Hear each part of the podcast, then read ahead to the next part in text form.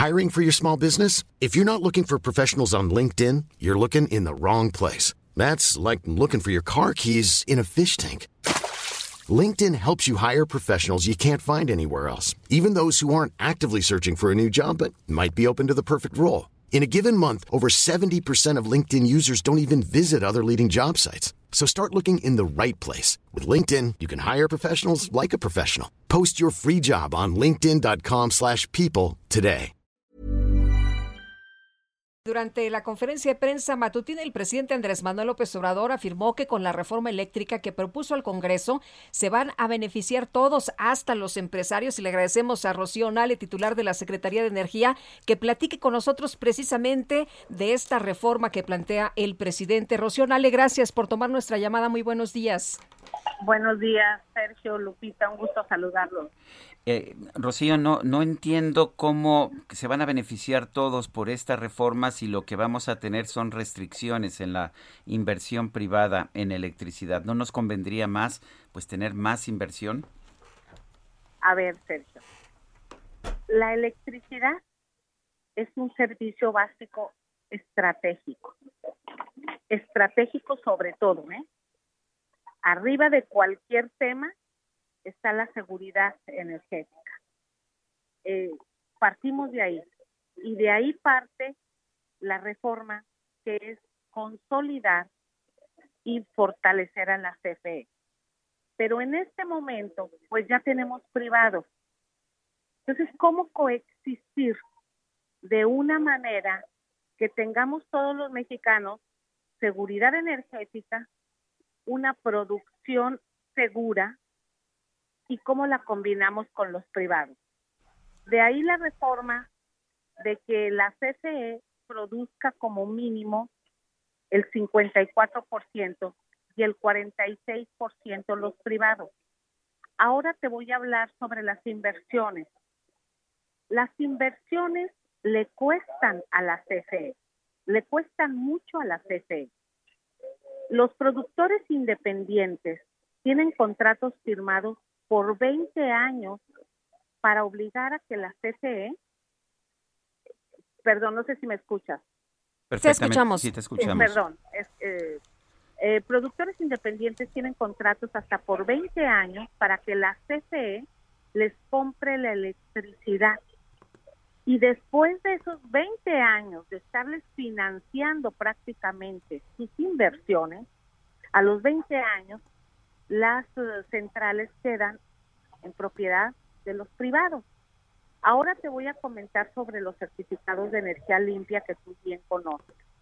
Los certificados de energía limpia se promovieron y se autorizaron en la reforma del presidente Peña Nieto. Y hasta el día de hoy, la CCE ha pagado 6 mil millones de pesos en las energías limpias a través de estos certificados para financiar las inversiones de estos privados que por subasta obtuvieron, en la gran mayoría por subasta, obtuvieron contratos a 20 años para que la CCE les compre electricidad. Todo esto obliga a la CCE a dos cosas.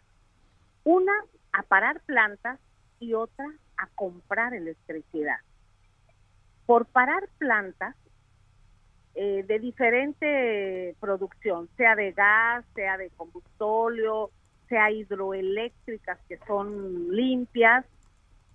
La, a la CFE esto tiene un impacto en 200 mil millones de pesos. Eh, nada más por parar plantas. Y por comprar electricidad, son otros más de 200 mil millones de pesos. Estamos hablando de 400 mil millones de pesos anuales. Entonces, si nos metemos a un análisis financiero, pues sí son inversiones que al final de cuentas lo carga la CFE, se ven reflejados en nuestros recibos, en nuestros impuestos, en nuestra economía. Todo esto se analizó profundamente, Sergio. No es una cosa de ideología, no es una cosa de que nosotros nada más pensamos. Y hoy hoy lo estamos viendo en Europa. Hoy lo estamos viendo no nada más en España estamos viendo en Italia lo estamos viendo en Alemania eh, China con trae una crisis ahí de también eh, eléctrica, ellos se están subiendo los precios de los energéticos en todo el mundo, sí, eso ya lo sabemos. Así es, así es. Entonces nosotros aprovechar nuestros recursos naturales que nosotros tenemos y eh, tratar de amortiguar los vaivenes tan fuertes del mercado a nivel internacional. Eh, Rocío, ¿de dónde va a salir la energía más barata para los consumidores? Por supuesto, de la CFE.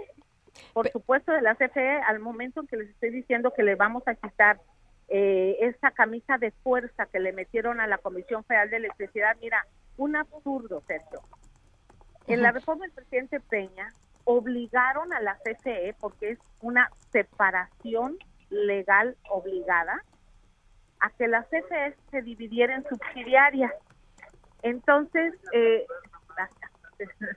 eh, a que se separara en, subsidiarias y entonces entre esas subsidiarias no se pueden hablar, no se pueden eh, coexistir, no pueden tener interacción para darle para darle entrada a los inversionistas imagínate nada más de dónde va a salir, pues va a salir de ahí. Pero no es más barato producir que comprar y, y, no saldría mejor el, el eh, si, si yo produzco me sale más caro eh, eh, comprarle a quien me lo venda más barato. Pero no, no, no le sale a la CFE más barato. No le sale a la CFE más barato. Este tema que ustedes me dicen lo repiten constantemente. Este es un análisis que tenemos eternamente y una discusión eh, sobre los precios y lo que le cuesta a la CFE. Bueno, entonces, eh, ¿qué va a pasar, por ejemplo, con, ah, con quienes tienen paneles solares en casas, por ejemplo?